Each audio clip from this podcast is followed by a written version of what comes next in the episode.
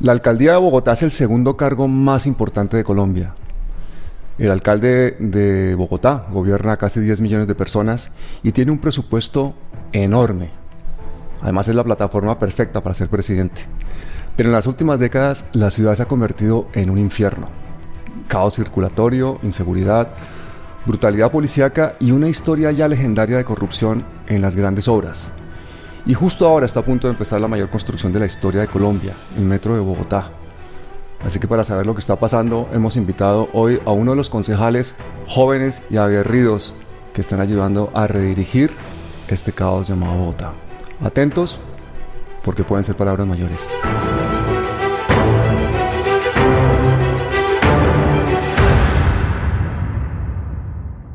Carlos Carrillo, bienvenido. Pablo, muchísimas gracias por la invitación y un saludo muy especial para usted y para todas las personas que nos ven en este canal de YouTube.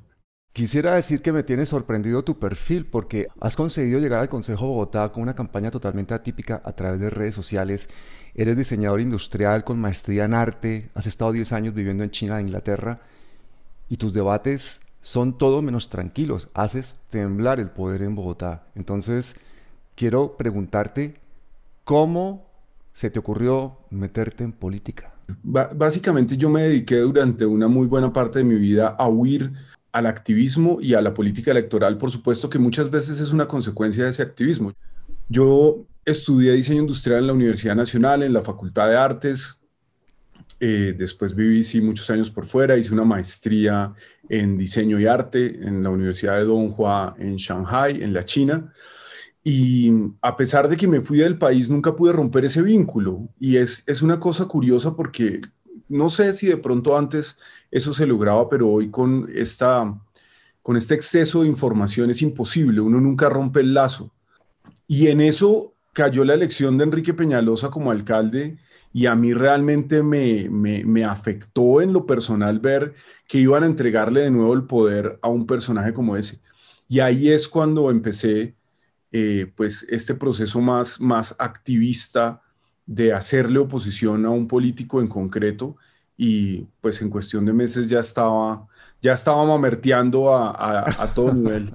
Pero ya estabas aquí, ya, es decir, ¿ya estabas en Colombia o estabas todavía por fuera? Sí, sí, no, yo estaba en Colombia, yo estaba en Colombia, pero no, no pensaba radicarme, yo no pensaba quedarme de nuevo acá. Bueno, Carlos, entremos en materia porque estoy deseando preguntarte tantas cosas. Lo primero, Carlos, de verdad, metro elevado para Bogotá? Absolutamente no. Y no solamente porque se ha elevado. Y estos, estos, vamos, vamos a tratar de ser claros y puntuales, pero es que es un tema muy complicado y además es un proyecto gigante. Es un proyecto de 4.500 millones de dólares para empezar. ¿Y por qué es malo? No solamente es malo porque se ha elevado, que también, porque las estructuras elevadas, sean metros, sean autopistas, sean lo que sean, las estructuras elevadas, los puentes, generan un impacto urbano negativo. Pues es que nadie quiere que le tapen el sol, nadie quiere que le rompan el barrio por la mitad, eso es indeseable. Pero aparte de que es elevado y que genera esos impactos urbanísticos, está pensado en cada detalle para beneficiar al sistema de buses. Esto es una locura.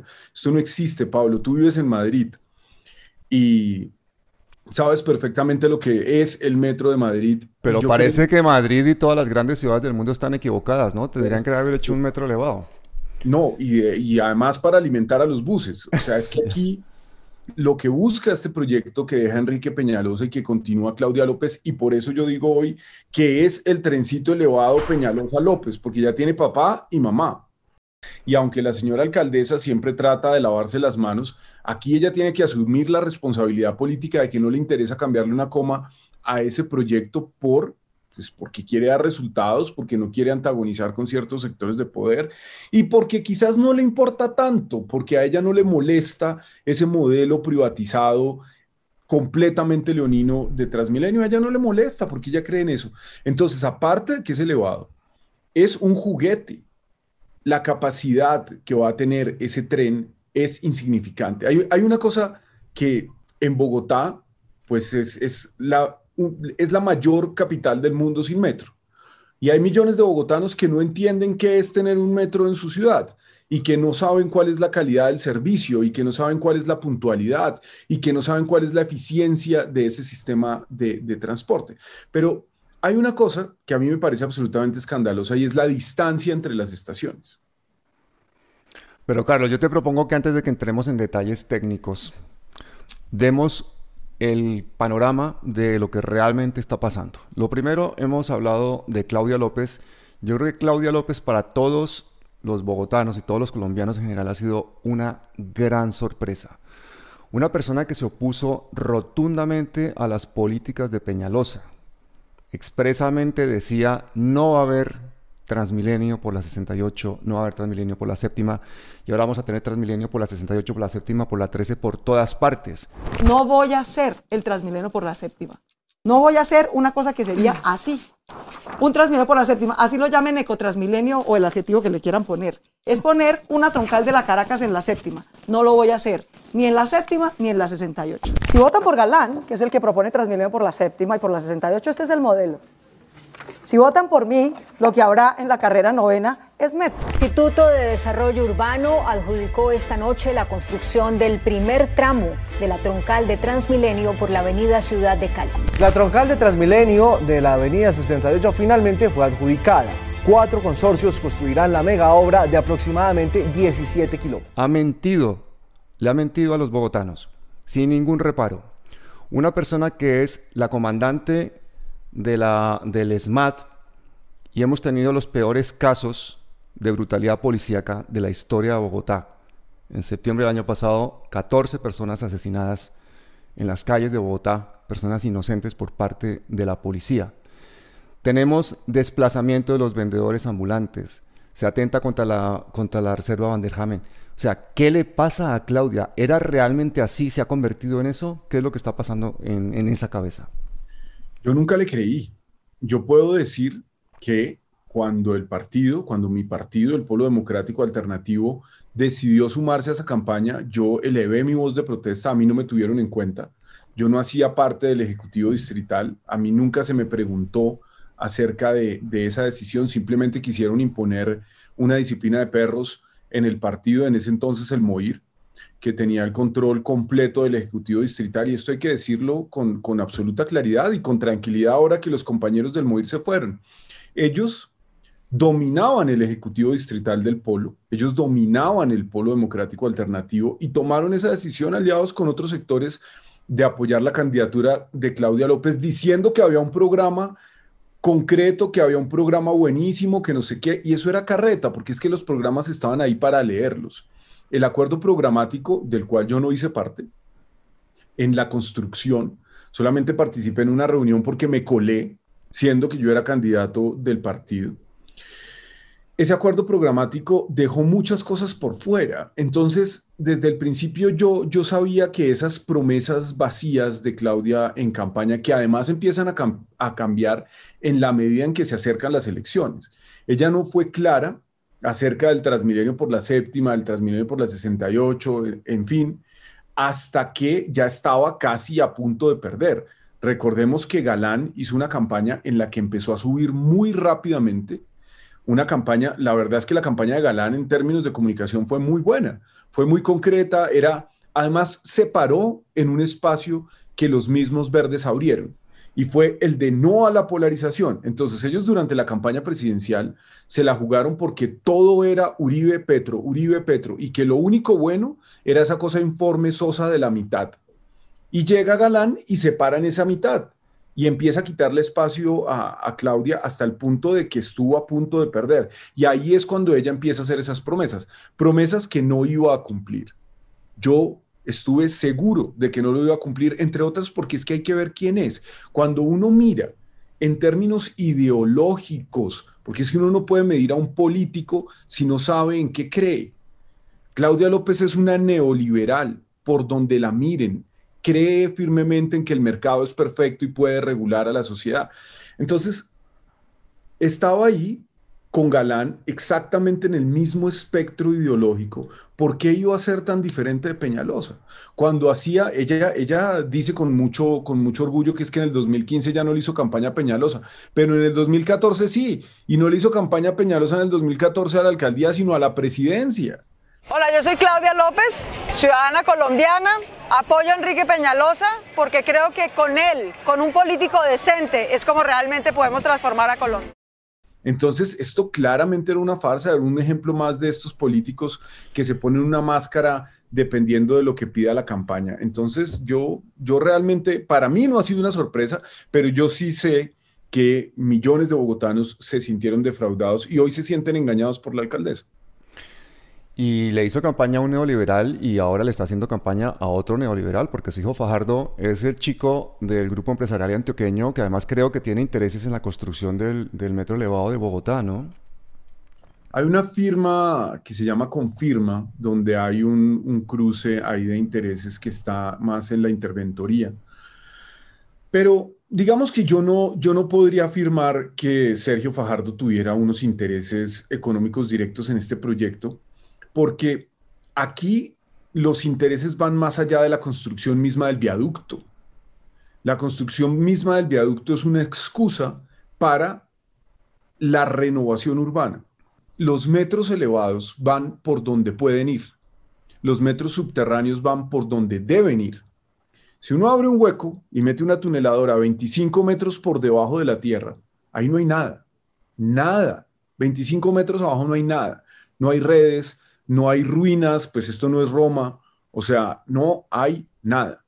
Entonces, el topo avanza, avanza, avanza, avanza y va pasando por donde debe pasar. El metro elevado requiere unas inversiones eh, de gestión predial enormes, porque hay que comprar manzanas enteras para hacer esas estaciones elevadas que ellos plantearon. Y eso hace parte de un esquema de especulación inmobiliaria, de gentrificación, de echar abajo, de expulsar a las comunidades que estén alrededor, de empezar a hacer unos desarrollos inmobiliarios de manos de unos actores muy poderosos en Bogotá como son los constructores, que son para estos gobiernos neoliberales los únicos capaces de desarrollar la economía del país. Y una cosa que es muy importante, son los mismos bancos. La gente en Colombia dedica los mejores años de su vida, los más productivos, a pagar una hipoteca a un banco por unos precios altísimos, con unos intereses altísimos, por unos espacios además de una calidad muy pobre.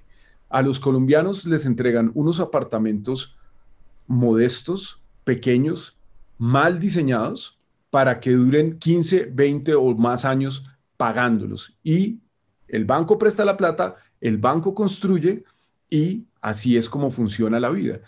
Si este metro se hiciera de manera subterránea, esos procesos de renovación urbana también se darían. Eso también va a pasar. Pero definitivamente pueden hacerse de una manera menos agresiva y sobre todo el, el, recurso público no tendría que destinarse en una compra de más de un billón, casi un billón y medio de pesos, solamente en comprar predios para entregarle suelo comprado con dinero público a unos privados para que lo desarrollen. O sea que 4.500 millones de dólares y he escuchado por ahí que parece que buena parte de eso es para urbanizar los lagos de Torca, por ejemplo, para que la gente que trabaja en el sector eh, inmobiliario, los grandes empresarios, los bancos y los dueños del Transmilenio se enriquezcan. El metro no llega hasta Lagos de Torca, pero lo que sí llega hasta Lagos de Torca es Transmilenio por la séptima. La única razón por la que existe Transmilenio por la séptima es por Lagos de Torca. Eso es así de claro. La razón, ellos dicen que no, es para que los vecinos del Codito, no, no son los vecinos del Codito. A los vecinos del Codito el bus les va a llegar lleno, porque esto lo que quieren hacer es meter otra Manizales en el norte de Bogotá y por supuesto necesitan ponerle Transmilenio porque no le van a poner un sistema de transporte masivo, serio, real, férreo, porque aquí lo que importa es la tiranía de los buses. Oye, está claro que los que se van a enriquecer son los dueños del Transmilenio. ¿Quiénes son los dueños del Transmilenio? Pues son varias familias, ha habido diferentes dueños. Los que empiezan con este negocio son unos superpoderosos colombianos que, son, que es la familia Ríos. El señor Ríos Velilla que a los cuatro años de haber empezado con el negocio de Transmilenio en Bogotá ya era dueño de los buses en Santiago de Chile, en Santiago de Chile, que es una economía, pues comparativamente hablando, mucho más poderosa que la colombiana, y ya estaban allá parasitando dinero público los señores Ríos, porque estos sistemas de buses son deficitarios.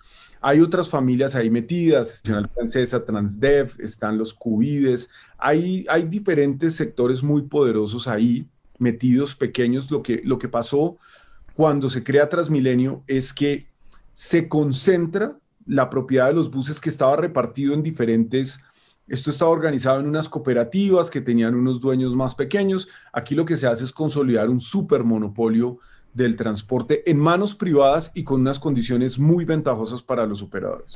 ¿Y cuál fue la famosa jugada de Peñalosa y de Andrés Pastrana, Carlos? Pues eso es bien interesante porque ellos hicieron un cambiazo. Bogotá iba a tener no un metro, iba a tener un sistema integrado de transporte masivo.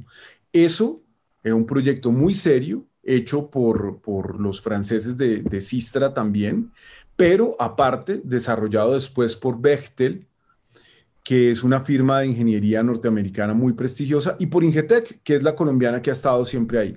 Eso nos costó una cantidad de, de dinero, era un proyecto serio, era un proyecto que tenía COMPES, el COMPES 2999, porque en ese momento el gobierno nacional de, de Ernesto Samper sí estaba comprometido con el metro. Y entonces llega Enrique Peñalosa y por una pura vendetta política con Andrés Pastrana y pues por los negocios, por supuesto que están ahí detrás para unos privados, tiran a la basura la posibilidad de que Bogotá comenzara a construir ese sistema integrado de transporte masivo. Eso es una pena. Si no es muy democrático enterrar a los ciudadanos que usan el transporte público, que son los héroes, muchos los ciudadanos que usan el transporte público son los héroes sociales, están ayudando al medio ambiente, al tráfico y todo, ¿por qué enterrarlos bajo tierra? Porque ¿no? más rápido. Eso no, no, yo creo que un bus, no, un bus más eficiente, ¿o no? Los buses que van, los buses pueden ser más rápidos que el metro en muchos sentidos. Y es un capítulo de la historia de Bogotá del que poco se habla y aunque está documentado, yo de hecho lo he documentado bastante, es algo que quedó un poco en el olvido y no han tenido que pagar su responsabilidad política tanto Enrique Peñalosa como Andrés Pastrana de haberle robado a la ciudad la posibilidad de tener un sistema integrado de transporte masivo. Yo quiero decir que yo me he enterado de eso gracias a tu canal de YouTube. Y yo invito a todos los que nos escuchen a que sigan a Carlos Carrillo en YouTube, porque los debates que él hace están ahí. Y yo creo que es una ventana abierta al interior de lo que está pasando en nuestra ciudad. Y en este momento de toma de decisiones importantísimas, tengo que hacerte la pregunta del millón. Y es, Claudia López podría haber echado para atrás los contratos del metro, como dice, por ejemplo, Petro, o le creemos a los verdes en que eso era una cosa completamente inevitable porque ya estaba firmado. Pues Pablo, lo que dicen los verdes siempre es que eh, si ella llega a tocar ese contrato se va a la cárcel. Eso es lo que dicen. Y yo les digo una cosa con absoluta convicción. Si yo por salvarle a Bogotá 4.500 millones de dólares, me tengo que ir a la cárcel, me voy a la cárcel, me voy a la cárcel. O sea, mi libertad, mi tranquilidad, mi carrera política no vale que millones de personas estén condenadas a un transporte indigno durante los próximos 60 o 70 años, porque es de eso de lo que se trata. Es una cosa de ese nivel de importancia. Entonces aquí el cálculo no puede ser, ay, es que no voy a poder ser candidata presidencial, ay, es que me voy a meter en líos con la justicia. No, aquí el cálculo tiene que ser que si alguien decide asumir la responsabilidad de ser alcalde y de tener en sus manos el destino de una ciudad del tamaño de Bogotá, pues también debe estar dispuesto a asumir el riesgo personal. Eso Bueno, ya- para empezar. Ya hemos visto los riesgos personales, fíjate lo que le pasó a Petro con las basuras está. y, y ese tipo de cosas. Y luego la, la justicia le ha dado la razón en todos los casos, ¿no? Pero es, esta, situación de Claudia López, este continuismo con las políticas de, de Peñalosa, No, tiene un momento de inflexión. Hubo una cena en la que estaban Petro y, y Claudia López y se iban a presentar eh, conjuntamente para la alcaldía Sí. y ella hasta ese momento estaba de acuerdo en la construcción del metro subterráneo. Y Petro cuenta que al día siguiente ella ya cambió de idea Sí. sin Sí, saber por qué. Siguen sin saber por qué. ¿Tú qué versión tienes de eso? Yo, yo tengo una versión parecida. yo tengo entendido que ya había una, un acuerdo político, incluso un documento eh, programático y cosas así. Pero yo creo que Claudia López simplemente lo midió, porque es que a la gente en Bogotá, después de 70 años de mentiras, a la mayoría no le importa si el metro es por arriba, si es por abajo, si es bueno, si es malo. La gente está absolutamente hastiada. La gente quiere un metro. La gente quiere que le digan, ya, aquí está el metro. Así no sirva para nada, porque esos detalles técnicos muchas personas no los entienden. Y Claudia, que es una política muy profesional, que todo lo mide, que todo lo calcula, que todo lo saca de las encuestas, de los grupos focales, yo creo que lo midió y se dio cuenta de que podía ganar sin Petro. Y efectivamente ganó. Y además, eso le permitía, eh, de cara a su proyecto político, que es ser presidenta de Colombia, independencia de Petro, no depender de una figura tan tan fuerte y que tiene una, una, una cosa de gravitación tan, tan, pues incontrolable como lo de Petro. Ella no, ella no quería ser la alcaldesa de Petro, ella quería ser la alcaldesa de ella y toma el riesgo. Estuvo a punto de perder, estuvo a punto de perder, pero logró ganar la Petro. Y hay una cosa que a mí me parece muy interesante de eso, y es que una vez le gana a Petro, lo que debería haber hecho ella en un cálculo político habría sido tratar de irse hacia la izquierda y quitarle espacio a Petro, pero hizo todo lo contrario. Se va hacia la derecha y le deja todo el espectro del cambio a Petro y creo que eso puede tener unas consecuencias bien importantes para el 2022. Efectivamente, pero también tenemos que reconocer que Petro se lo puso bastante fácil insistiendo en la candidatura de un personaje controvertido en ese momento como era Holman Morris con el tema de las denuncias que, tenía, ¿no?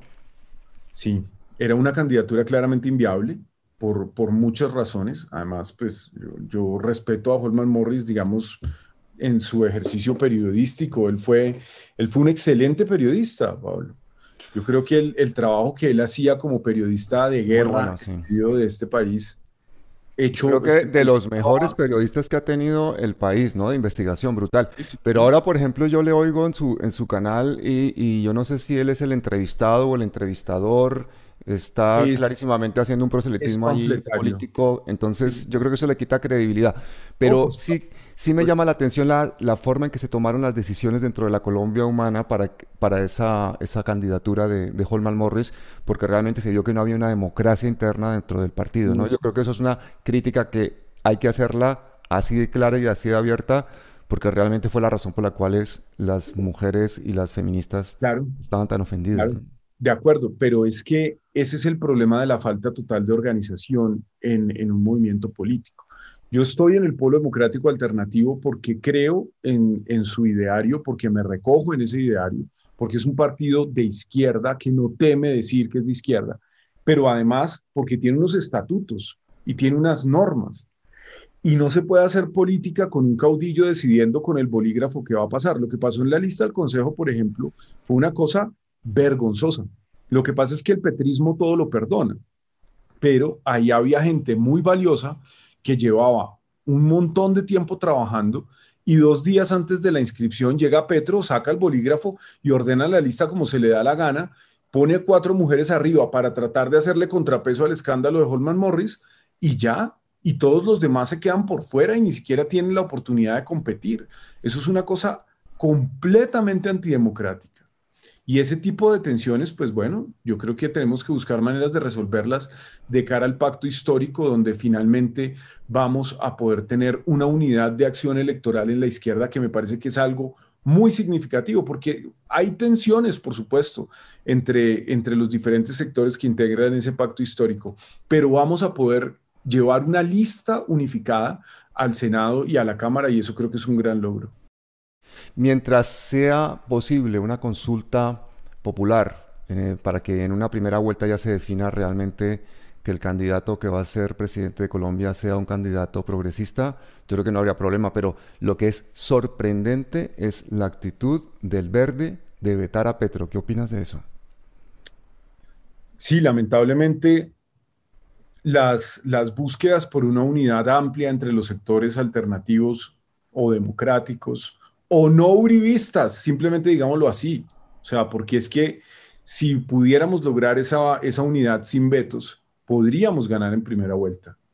Y eso, y eso sería algo realmente significativo. Pero es que Fajardo no está dispuesto a medirse en una consulta con Gustavo Petro. A Fajardo le incomoda la democracia, a veces. Quiere ser presidente, pero entonces le da miedo medirse en una consulta. Y lo que quieren, eh, pues el, el, sector, sobre todo de la alcaldesa Claudia López y de la, y de la senadora Angélica Lozano, es derrotar a la izquierda en la primera vuelta y obligar a que todos los sectores de izquierda estemos obligados a votar en contra del uribismo y votar por el de ellos. Pero eso es exactamente la misma mentira que se vivió en el 2018 y el resultado sería el mismo. y es que la mayor parte de esos votos se pasan al uribismo porque vienen todas las presiones económicas de los grandes capitales y la campaña del miedo, ¿no? La campaña del miedo.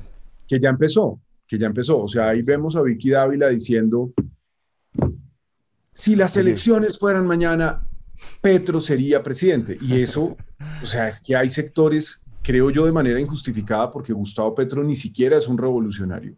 Gustavo Petro no es un radical. Gustavo Petro ni siquiera es socialista, ¿no?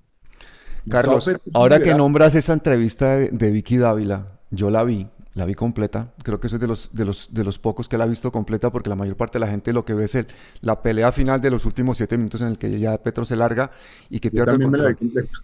Claro, pero fíjate, es buenísima. yo recomiendo a la, gente que la vea, pero para que haga un, ejercicio de análisis, porque Petro durante toda la entrevista hace una defensa tranquila y juiciosa con argumentos muy fundamentados y ella persiste en hacer las mismas preguntas, en estereotiparlo, en estigmatizarlo y él poco a poco se va descomponiendo y se va cansando. Es una entrevista demasiado larga y al final y al final él pierde el control. Se creo que jamás debió meterse en esa encerrona. Para empezar, con su presencia está legitimando a un medio de comunicación al servicio de la extrema derecha y a una entrevistadora que es una mercenaria del uribismo, que además es una experta en entender ese tipo de trampas. Luego las barras bravas del petrismo podrán decir que Petro le metió un montón de peinadas a Vicky, y eso en cuanto a los argumentos, pues yo creo que es así, porque además Petro tiene razón y argumenta como nadie. Pero aquí no es de peinadas, sino de ratings, de sintonía, de frases sueltas para los haters, de sembrarle dudas a los tibios. Y en eso Petro perdió, porque Vicky consiguió enfurecerlo. Y encima le soltó a la cara que había sido parte de un grupo delincuencial, lo del Palacio de Justicia en versión Plazas Vega, eh, dijo que los del M19 eran ampones, le echó en cara el asesinato de, de José Raquel Mercado, aunque Petro en esa época tenía 13 años. Mejor dicho, y ver a Petro furioso pues le da argumentos a los que dicen que está lleno de odio, a los tibios, a los antipolarización. Y luego si te fijas en el lenguaje paraverbal, ella parece iluminada, maquillada, cámara y sonido perfectos, voz de víctima o de indignada, y él con un móvil de abajo hacia arriba, porque además tiene el móvil en la mano, se va moviendo, la imagen es borrosa, está entre sombras, eh, y esa imagen hacia arriba y todo eso hace como poniéndoselo todo muy fácil a los que quieren hacerle memes de, mesías o de prepotentes. Yo creo que todo eso le da oxígeno al, antipetrismo. Grave error de comunicación de la, de la Colombia humana. Creo que debería estar usando más bien canales independientes y alternativos para hacer pedagogía social y no los del establecimiento para hacerlos ganar dinero y, visibilidad. No, no, olvidemos que los algoritmos de las redes favorecen al establecimiento. No basta con ser mejor jugador, hay que saber dónde se juega. Y creo que cualquier experto en comunicación habría previsto todos esos fallos. Y ese fallo, pues fue gordo, pero nos deja ver que ahí dentro de la Colombia humana hay mucha inocencia y mucha improvisación, por decirlo suavemente. ¿Cómo es posible que se caiga una y otra vez en ese tipo de encerronas? ¿Qué clase de mm, asesores de imagen, de marketing y de estrategia política tiene la Colombia humana? No, es que Petro no tiene, o sea, Petro es Petro. Petro es Petro. Petro es un tipo eh, que, describe claramente cuál es la soledad del poder. Petro es un tipo que yo siento aislado, no es, es, muy difícil llegar a él, es muy difícil eh, comunicarse con Petro. Petro eh, está un poco rodeado de una corte. A mí me han atacado mucho en Twitter cuando yo he dicho que, que lo que hay son unos cortesanos que quieren complacer día y noche a Petro y además compiten por ver quién es más petrista. Entonces yo incluso he dicho a veces en Twitter y se ponen bravísimos y bueno, tengo a la barra brava ahí dándome durante días. Yo he dicho que cualquier día de estos van a expulsar a Petro del, petrismo, por no ser suficientemente petrista. por no ser suficientemente Petro, sí, sí, sí, sí.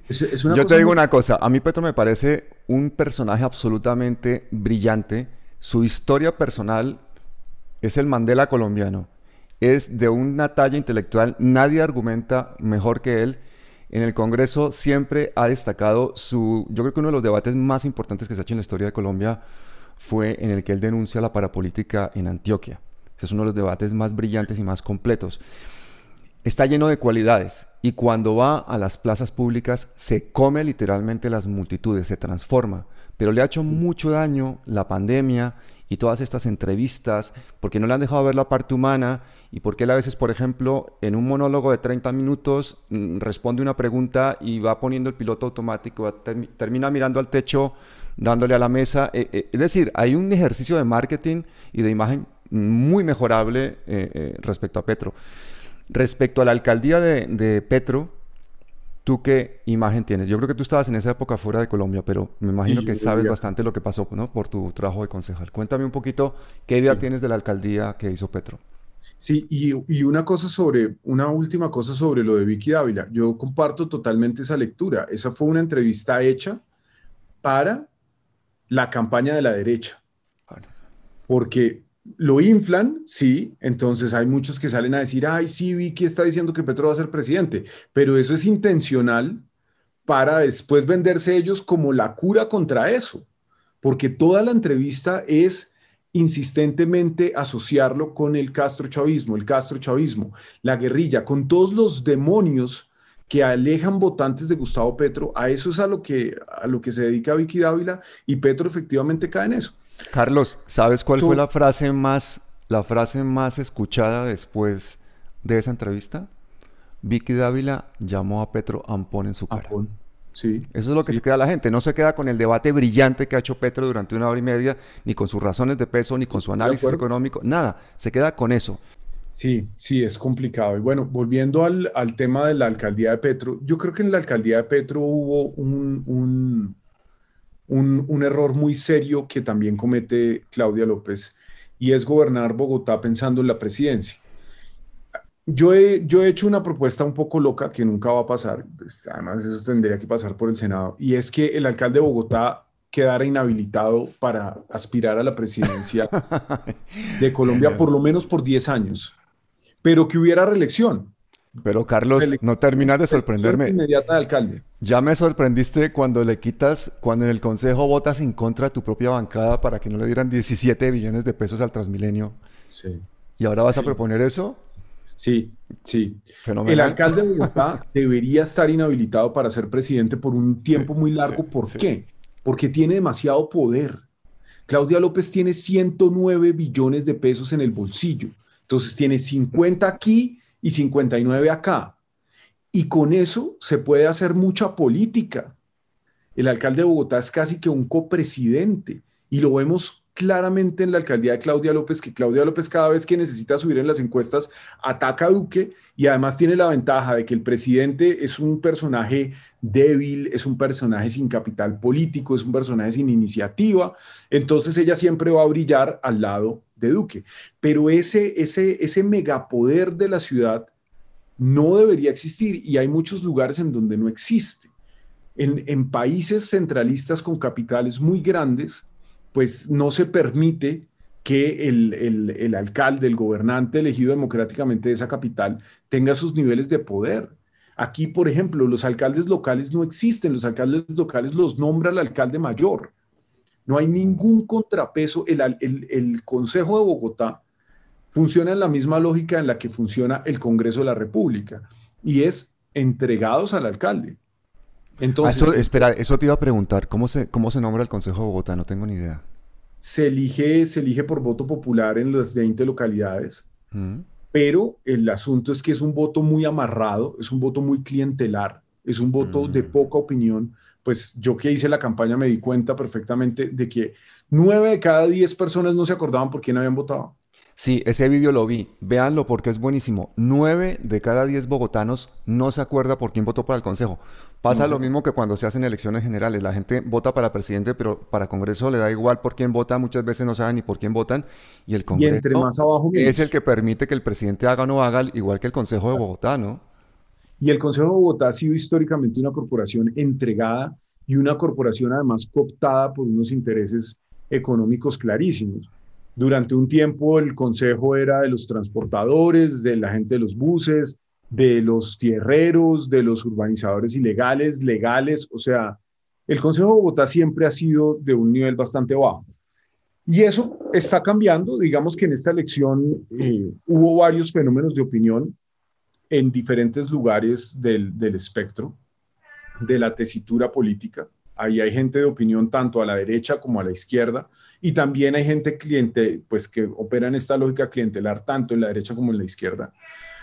Pero, pero lamentablemente está muy entregado. Entonces eso genera un megapoder en el alcalde mayor, que es muy problemático cuando quien es el elegido para ese poder, pues a lo que quiere apuntar es a la presidencia y ya. Claro. Claudia López yo creo que es una experta en capitalizar momentos políticos. Fíjate lo que fue la consulta anticorrupción, los debates con Uribe. Ella está construyendo una carrera presidencial. La, alcaldía de Bogotá, su mayor plataforma para terminar siendo presidenta, pero sobre todo apoyar que el que sea Fajardo presidente para ella es ya casi prácticamente asegurar su, su presidencia.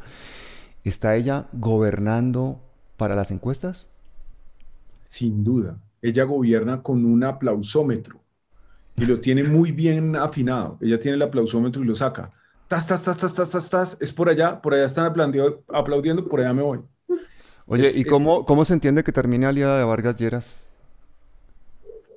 Pues porque todo vale, porque todo vale con tal de llegar al poder. ser en Metro y, no en Transmilenio. Y ya sabe que para que le entreguen las llaves del Palacio de Nariño necesita hacer las paces con la clase dirigente del país. Claudia López es una mujer muy interesante y muy brillante. Yo, pues aunque tengo muchas contradicciones con ella, la admiro un montón. Lo que pasa es que es verdad todo el cuento que he hecho, ¿cierto? Es verdad que es hija de una maestra, es verdad que viene de abajo, es verdad que se echa pulso, todo eso es verdad, pero no sirve de nada eso cuando no se tiene conciencia de eso. Porque entonces ella lo que promueve es ese dogma liberal de que todo es culpa del individuo y que además todo es mérito del individuo. Entonces, ella dice, si yo pude ser una niña pobre, lesbiana, en eh, la localidad 10 de Engativá, que llegó a ser la mujer más poderosa del país, niñas, ustedes también pueden. No, eso no es verdad. Eso no es verdad. Ella es excepcional. No hacer reuniones en sitios cerrados. No podemos. Ahí están trabajando su merced. Trabaja juiciosa. Trabaja juiciosa. Trabaja juiciosa. Trabaja juiciosa, su merced. Trabaja juiciosa. Entonces... Aquí lo que tenemos que lograr como políticos y como pues como encargados de darle forma a la sociedad a través de las leyes, a través de la política, a través de todo esto, es lograr que las oportunidades sean las mismas para todos. Y eso es algo que el mercado no permite. Entonces, cuando uno llega a esos escenarios de poder a defender las tesis que defiende Claudia López, pues importa un pepino si viene de abajo, si viene de arriba, si la crearon en el Gun Club o si la, o si la crearon en Engativá, porque ella sigue defendiendo las mismas tesis políticas de la oligarquía. Cuando tú dices que es excepcional, yo entiendo que es eh, una persona muy inteligente, que es una persona brillante que, y que ha superado una serie de, dificultades muy importantes. Pero a mí me parecería excepcional que, se mantuviese genuina en su lucha social que esa combatividad que tuvo en la época que enfrentó a Uribe estuviese ahora al servicio de los intereses de los más pobres, de los más débiles, que empujara la renta básica, que se preocupara por la seguridad de Bogotá, que dijera abiertamente cuáles son los poderes dentro de la policía y dentro de la parapolicía que le impiden gobernar realmente a la ciudad o tomar decisiones sobre el SMAT, porque ese es otro tema muy preocupante. Quedó muy patente después de las masacres en, en las manifestaciones de Bogotá, 14 personas asesinadas, y eso que estaban descontando a los tres de Suacha, quedó muy patente que ella no comanda el SMAT ¿Qué lectura tienes tú de lo que pasó en septiembre en esas manifestaciones? Fue muy trágico, fue muy trágico y yo creo que tiene varias aristas. En principio, cuando el día siguiente que pasaron esos hechos tan, tan lamentables, todos rodeamos a la alcaldesa. A mí esa mañana me, llama, me, llamaron de la W y yo dediqué los 30 segundos que le da uno Julito a defender a la alcaldesa. Pues porque, ¿qué más? Si, si básicamente dice que no, que es que la policía se amotinó pues y no le hizo caso y resulta que después ella va al consejo, da la explicación completa y resulta que no se amotinaron. Ella y el secretario de gobierno y el secretario de seguridad, todos estaban en el PMU, ellos sabían lo que estaban pasando, incluso militarizaron la ciudad para cuidar Transmilenio. Y la alcaldesa lo dice como si nada. No, y entonces le pedimos a la Brigada 13 que saliera para cuidar los patios de Transmilenio. Militarizó Bogotá para cuidar sus buses. Entonces, aquí no, aquí la responsabilidad es también de ella. Lo que pasa es que ella quiere tener el poder, pero no la responsabilidad. Y eso es muy difícil. Lo veíamos en lo que pasaba con el COVID. Cada paciente que se recuperaba era gracias a ella y los mimos y el tapabocas y el no sé qué. Y cada uno que se moría, eso era culpa del gobierno nacional. Ella siempre busca cómo lavarse las manos con todo. Es una cosa increíble. Pero fíjate cómo jugó con ese megáfono por los barrios gritando. ese, tipo de populismo es el que yo creo que la gente no le perdona, aparte de todas las mentiras con lo del metro y todo ese, tipo de cosas. Los muertos, los muertos no se resucitan porque al día siguiente se haga una misa en un parque, ni vamos a tener una situación mejor por la pandemia cuando no se empuja una, una, una renta básica mm, desde todos los ámbitos cuando estamos en uno de los países más desiguales del mundo. La única forma que la gente tiene de salvar la vida, yo ya lo dije en marzo del año pasado aquí desde España, la única forma que tiene la gente de salvar la vida en Colombia es una renta básica porque no había ni vacuna ni soluciones, ¿no? Pero ojo que para ella la renta básica sí existe, porque entonces entregar unos cuantos, ella sabe, ella es una politóloga mm, mm, brillante, ella sabe perfectamente qué es renta básica, pero esa, esa ayuda solidaria que yo le he dicho, póngale otro nombre, póngale eh, la canasta del panda, póngale lo que quiera, ¿cierto? Ella es muy creativa para sacar nombres, pero le dice renta básica. En estos días incluso cambiaron la página. Es mm. renta básica Bogotá. Ya no es Bogotá Solidaria, es mm. renta básica. Y el mismo secretario de Hacienda ha aceptado en el Consejo que en Bogotá no hay renta básica, pero ella dice que sí. Y era una cosa tan descarada que en medio de la pandemia mandaban los mensajes de texto a centenares de miles de familias diciéndoles, hola, soy Claudia López, aquí tienes tu girito de la vivienda. O sea, es que eso es exactamente lo mismo que poner la cara del político en un mercado que entregan. los niveles de politiquería a los que ha llegado esta administración son sorprendentes.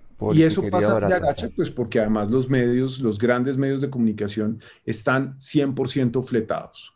Pero es que además criminaliza la protesta, ¿no? Entonces, esa actitud ambigua de Claudia ante el SMAT, ante el hecho de que la policía de Bogotá, siendo un cuerpo civil, tiene un foro militar, lo cual le da toda la impunidad del mundo, pues es una cosa que desafortunadamente hoy en día que todos tenemos un móvil y vamos por la calle, podemos terminar grabando asesinatos como el de, como el de Dylan Cruz.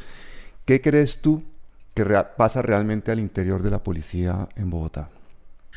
Pues desde, desde el principio de la campaña estuvo claro que ella no quería tomar una postura crítica sobre la realidad de la policía.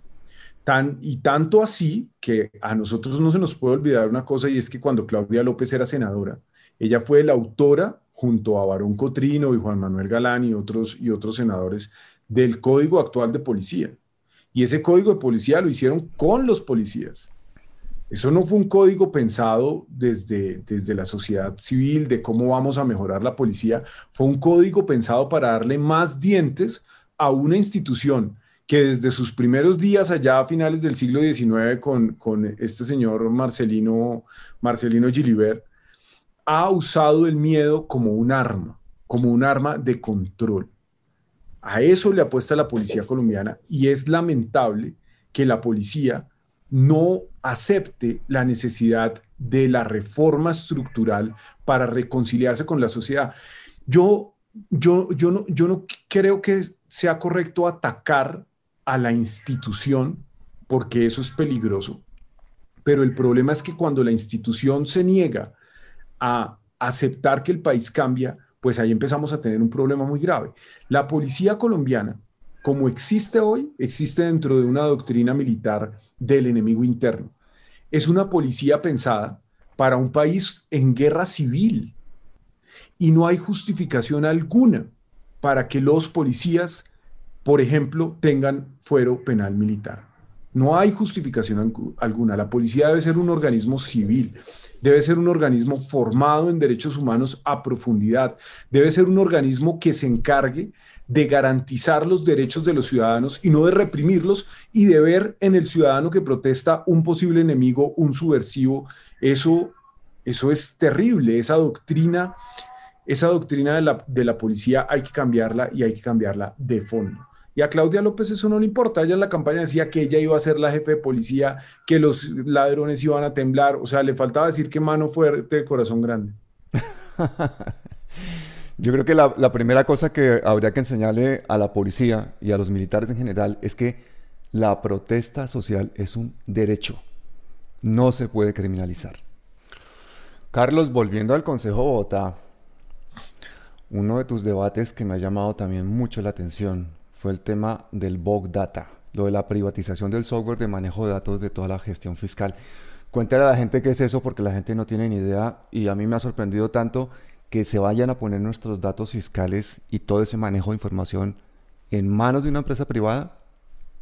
¿Cómo puede una de las cosas que a mí más me sorprendió de ese tema es cómo Claudia López no es capaz de tomar la decisión de apretar a ese contratista, porque yo no le encuentro justificación política.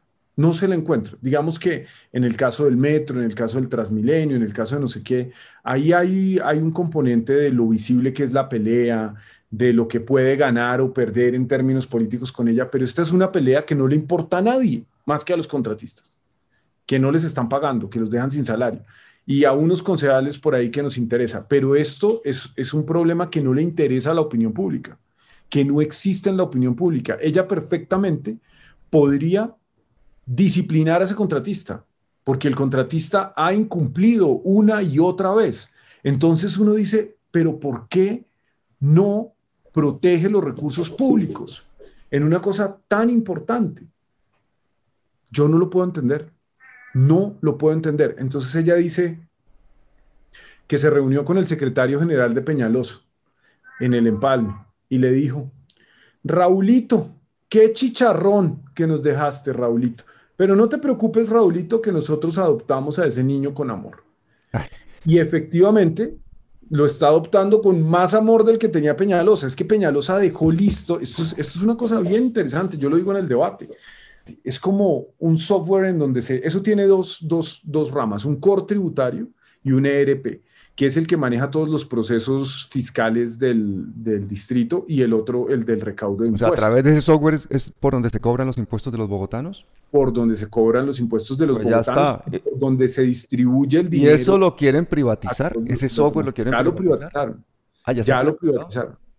Ya lo privatizaron, eso ya es un hecho. La discusión el año pasado fue sobre la salida en vivo de ese software porque había tenido infinidad de problemas. Y nosotros teníamos un software hecho en casa que se llamaba que se llamaba así Capital en el que la Secretaría misma de Hacienda había estado trabajando durante décadas y era un software que si bien tenía falencias pues según dicen los mismos, muchos ingenieros que han trabajado en ese software desde la misma Secretaría de Hacienda, era un software funcional, que tenía problemas, sí, pero funcionaba. Y cambiamos ese por uno privado que no funciona. Y sabíamos además que íbamos a tener ese tránsito que dejó a 40 mil contratistas de Bogotá sin salario en plena pandemia. Esto es una cosa que, que, uno creería que es inconcebible, pero vuelvo al tema del control, del, del control excepcional este. Peñalosa lo firma, lo pide dos días después de que ya no era alcalde. Y entonces le contestan como, venga señor, es que usted ya no es el alcalde. Y esto solo lo puede pedir o el alcalde o el Consejo de Bogotá por mayoría simple. Y la alcaldesa no ha querido, no ha querido. Carlos, ha pasado un año y no ha querido hacer ese trámite. ¿Y cuál, es, cuál es el peor escenario de que un privado tenga el software con el que o a través del cual se cobran los impuestos a los bogotanos? ¿Cuál es el peor escenario que puede suceder? A mí, a mí me parece que hay un problema grave de soberanía en esto. Digamos que poner eh, esta información en unos servidores que ellos dicen que son súper seguros y no sé qué más, pero yo te aseguro, Pablo, que los rusos Nunca en la vida van a poner esa información en los servidores gringos. Los chinos nunca en la vida van a poner eso en los servidores gringos. Los gringos nunca en la vida van a poner su información en los servidores chinos. Nunca va a pasar. Pero nosotros sí, porque nosotros decimos, no, es que eso no pasa nada, es que eso es muy seguro. Y pues ya hemos visto escándalos de cómo, de, lo valiosa que es la información. Efectivamente, los datos son, son el petróleo de este siglo. Entonces, estar entregando esa información a otros, pues yo sí creo que eh, implica un cierto nivel de riesgo, pero lo peor de todo esto es que se genera una dependencia a largo plazo de esa solución de software enlatado. Porque aquí, esto es un proyecto muy grande, pero además es un proyecto que tiene vocación de expansión porque la idea será que este ERP, que esta contratación de software, que es además eh, a través de una, unión temporal de una empresa mexicana y de la informática del corte inglés, que ahora es francesa, ¿no? Mm. Eso va a replicarse en las otras entidades del distrito y vamos a tener una inversión de licencias de cientos de miles de millones de pesos durante 20, 30 años, quién sabe cuánto tiempo y no lo quieren parar a pesar de los incumplimientos del contratista. Es que aquí no aplica eso de, ay, es que yo no puedo hacer nada con el contrato porque el contrato ya está firmado. No, aquí el contratista está incumpliendo las mismas cláusulas que el contratista firmó y ni siquiera así lo quieren disciplinar. ¿Y qué, hay, y qué intereses puede haber para, para mantener eso? ¿Corrupción? ¿Porcentajes allí que comisiones, coimas? Generalmente ha funcionado así en todo el mundo digamos que incluso la misma, la misma SAP ha tenido escándalos en otras partes, en Sudáfrica y en otros países por pagarle coimas a políticos, pero es que eso es algo que es el día a día. Las grandes multinacionales, recordemos nada más Odebrecht por no, por no ir tan lejos, pagan coimas a los que toman las decisiones, a los, a los decisores de la política pública. Eso pasa en todas partes. Y cuando un negocio de estos empieza a mostrar esa reticencia del Estado para aplicar las mismas cláusulas que, ellos firmaron, pues uno solamente puede imaginarse lo peor. Carlos, otro tema, ¿qué, es la, qué está pasando en la reserva Vandenhammer? Porque creo que es de los otros debates álgidos que has tenido últimamente, ¿no? La reserva Vanderhamen fue un, exceso de Enrique Peñalosa, porque era una pelea política que no necesitaba darse cuando ya había ganado Lagos de Torca. En Lagos de Torca van a meter, como decía hace un momento, prácticamente que una ciudad intermedia ahí. Lagos de Torca es gigante. En los próximos 10 o 15 años no hay forma de urbanizar otros espacios en el norte de Bogotá, porque solamente el proyecto de Lagos de Torca ya se va a llevar toda la posibilidad de urbanización. Sin embargo, Enrique Peñalosa, que es una planadora de, cambio de uso del suelo, se metió con toda en acabar la reserva como, como, como realidad pues jurídica. Y eso pues tuvo un efecto positivo y es que se puso en, la opinión pública el tema de la reserva, que es muy valioso y que había estado limitado a unos círculos muy especializados de ambientalistas y de académicos. Y la ciudad se ha apropiado de ese patrimonio ecológico y ahora creo que la mayoría de bogotanos lo sentimos como nuestro y estamos dispuestos a protegerlo. Entonces Claudia lo que hace es decir que ella la va a proteger, que no la va a tocar, que no sé qué entre otras porque no se necesita tocar todavía, pero sí se la juega toda con Lagos de Torca. Dice que es la joya de la corona y está haciéndolo tal cual como Peñalosa lo dijo, para Amarillo, para Prodesa, para los grandes constructores. Pero además, ahí hay una cosa y es que hay que pasar unas vías por la Reserva Vanderhamen para conectar Lagos de Torca. Y ahí es donde la señora, pues, nuevamente incumple su palabra y está dispuesta a permitir esa extensión de la Boyacá hacia el norte, pasando por encima de la reserva. Lo, lo, morigera un poco al, al, decir, no, es que no vamos a tocar la reserva, solo le vamos a quitar un pedacito para meter la Boyacá, que no es una cosa menor, ¿no? Carlos Carrillo, era muy improbable que llegaras a ser concejal de Bogotá. Menos mal que luchaste y conseguiste vencer todas las probabilidades, todos los cálculos, y ahí estás haciendo una labor espectacular. Muchísimas gracias por tu tiempo. Y Pablo, a ti muchísimas gracias por tu trabajo. Muchísimas gracias Pablo por la invitación y pues muy contento de estar en este espacio y un saludo para ti y para toda la comunidad también colombiana que vive en Madrid, que es una ciudad maravillosa. Vamos a seguirte de cerca porque eres punta de lanza de una cantidad de gente que estamos sufriendo por Bogotá. Muchísimas gracias. Gracias. Muchas gracias Pablo.